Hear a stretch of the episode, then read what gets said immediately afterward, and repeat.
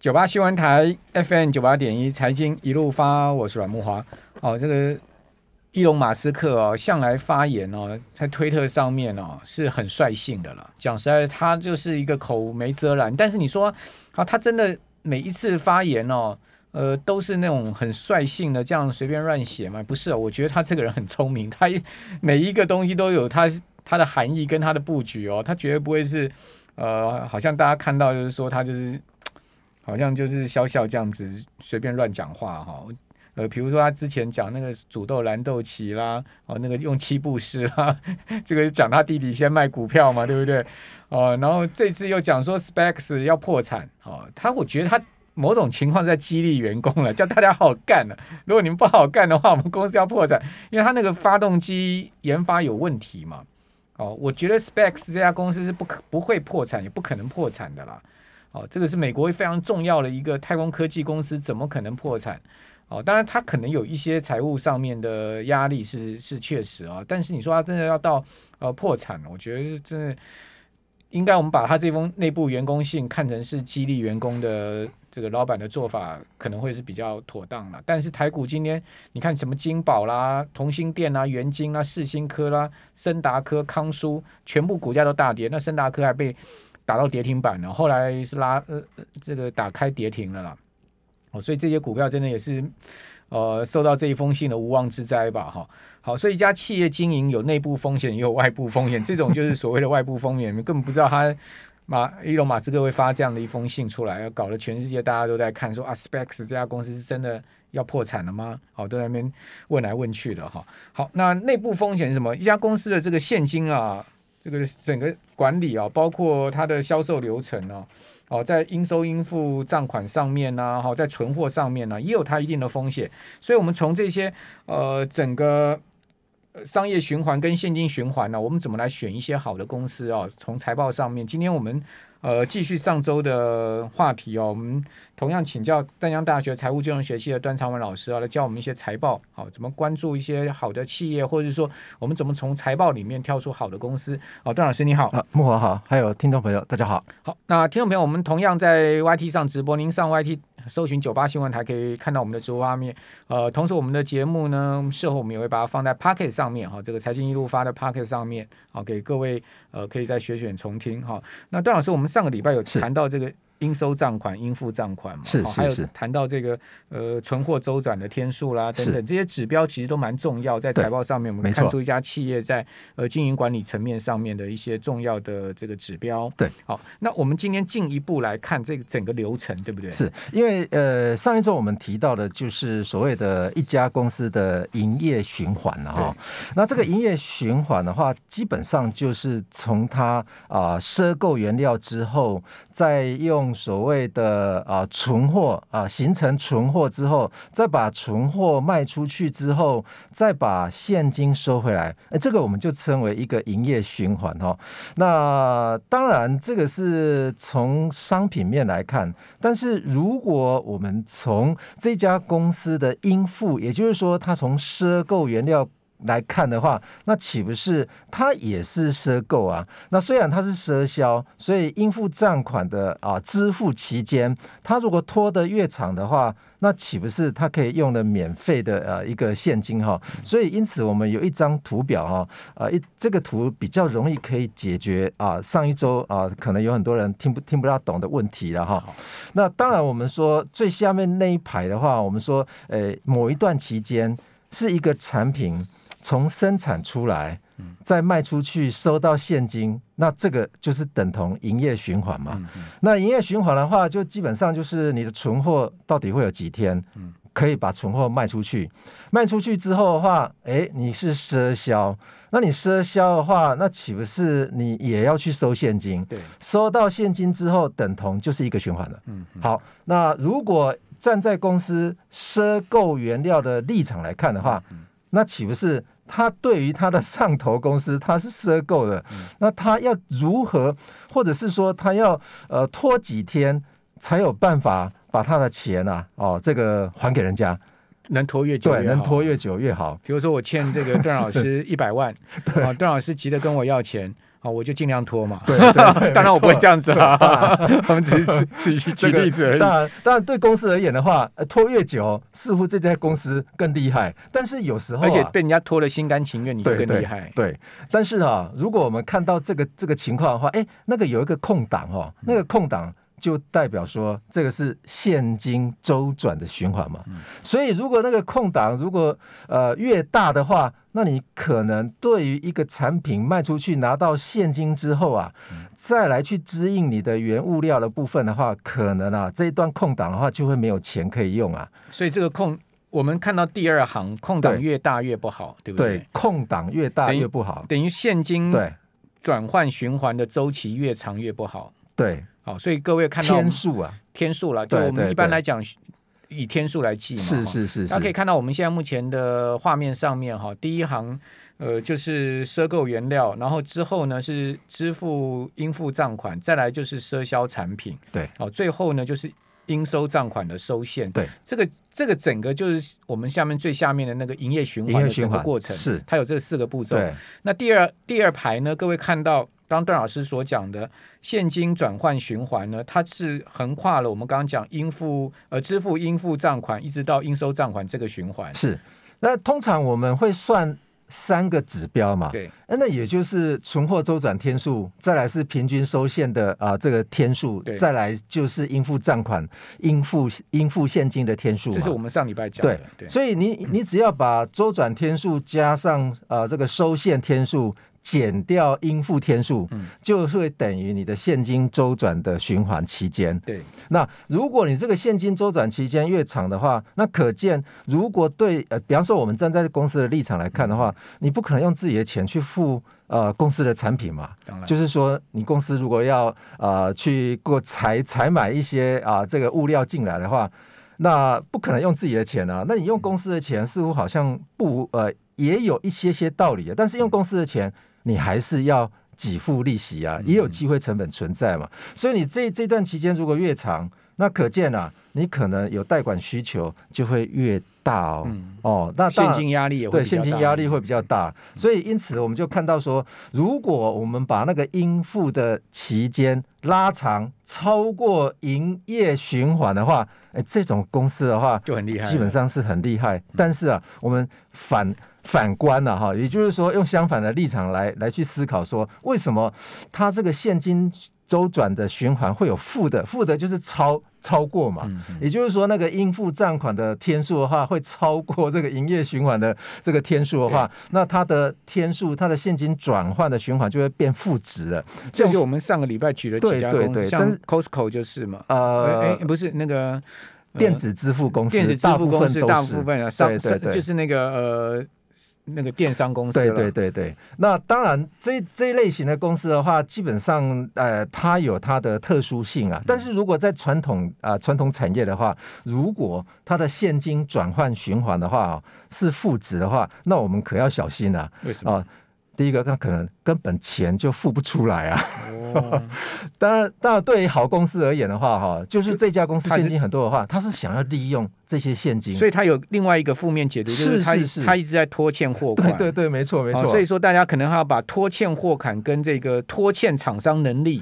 对，要把它分出去，分清楚。有些公司拖欠厂商能力很强，对哦。但是呢，有一些公司 它它是更没钱，它只好拖欠。那其实我们可以简单来对应哈，比方说这种东西可不可以来预测一下说，哎，某些公司啊，有会会不会倒啊？好，我们来看一下，段老师有抓一些上市贵公司，对不对？我们来看一下，先看一下，哎，这个之前啊，面板厂商有一家公司啊，哎，他在二零一八年第啊第四季的时候啊，他预估啊。说他要重整啊，那这家公司的话就是华映嘛。对，那其实我们看一下二零一八年第三季的时候，它是第四季的时候去宣告哦，所以我们看一下它的第三季就财报哈，去对应友达、群创、彩晶，大概就非常清楚哦。我们看一下它复线天数非常长，有没有？哦，它付它的呃现金循环是零点一三呐，将近快要变负的了。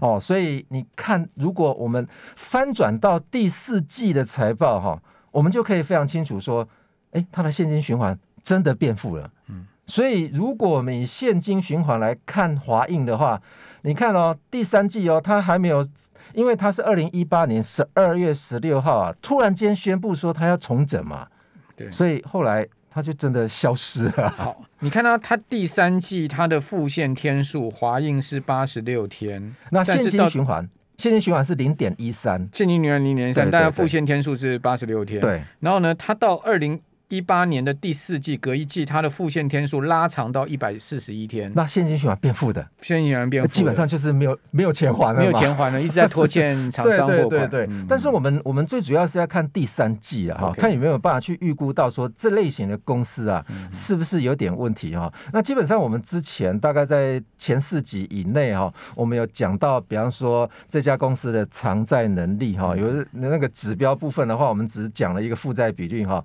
其实我们可以看一个东西啊，也就是说，这四家公司在二零一八年的啊、呃、借款依存度，OK 啊，这个可能有很多人不大清楚什么叫借款依存度哈。嗯、借款依存度代表说这家公司它的一块钱的股东权益到底借了多少钱的意思。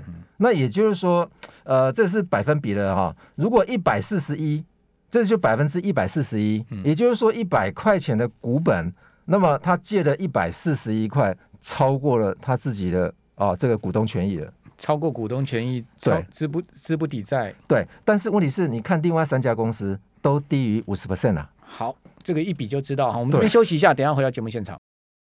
八新闻台 FM 九八点一财经一路发，我是阮木华。哦，看懂一家公司的财报真的很重要哦。这个不但可以让你挑到值得好的投资的公司啊，哦，同时也可以让你避开哦一些可能的。可能有问题的公司啊，比如说今天呢，啊，就一家公司申请破产，而且呢，新闻非常大，而且，呃，它的负债高达二十二亿新台币啊。这家公司呢，就是英业达旗下的子公司，啊，叫做英稳达。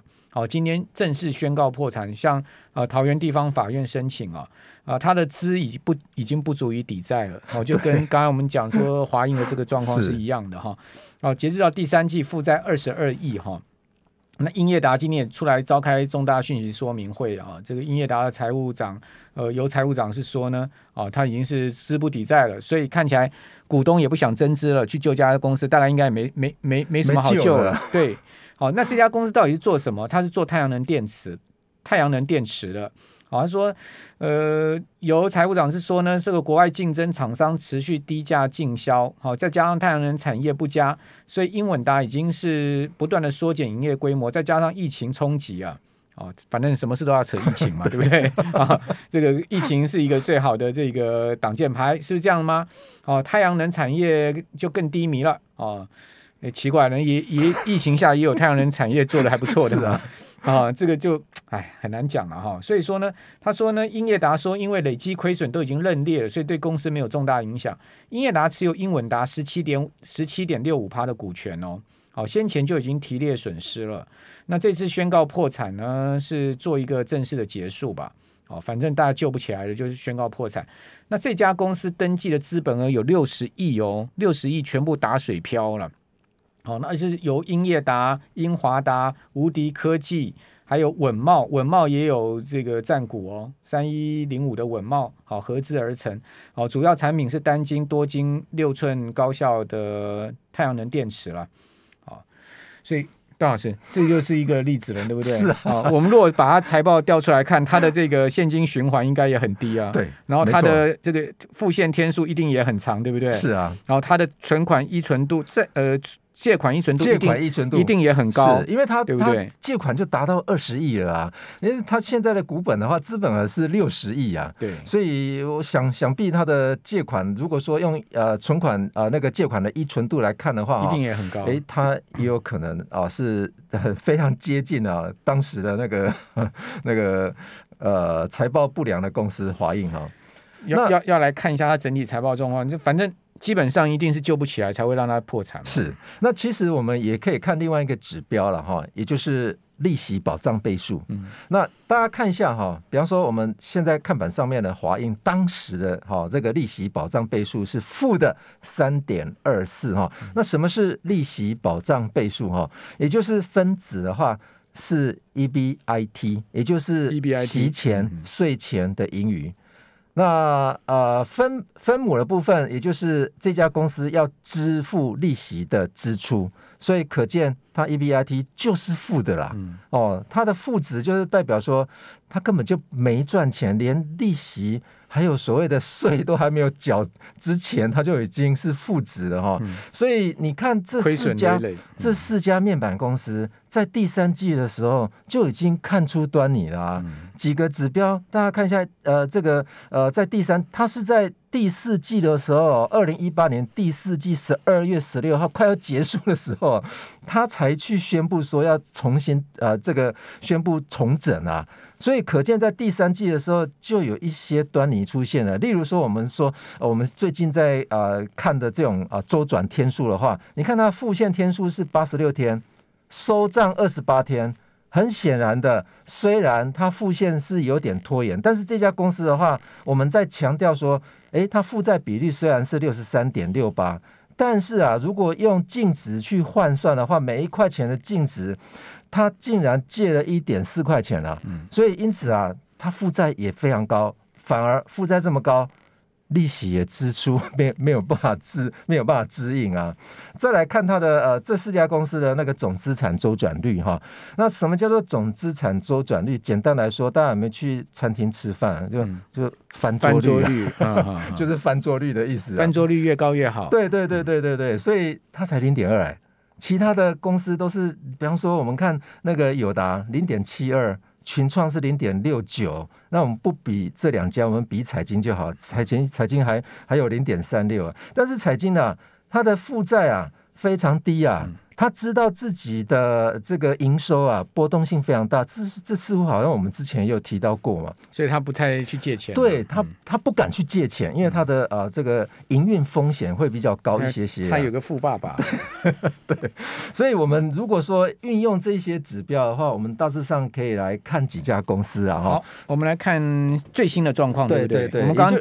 刚看的是那个历史数字了，二零一八年的时候。但我们来看一下，比方说，呃，十一月份呢、啊，嗯、那个呃，也就是机构法人哦，买卖超的前十名跟后面最后面十名，OK，、哦、这几家公司为什么机构法人会去买卖超哈、哦？那当然，前面的 F one 到 F 十的话是买卖超，十一月份哦，买卖超前十名的部分，嗯、第一名就是台积电，十一月份而已。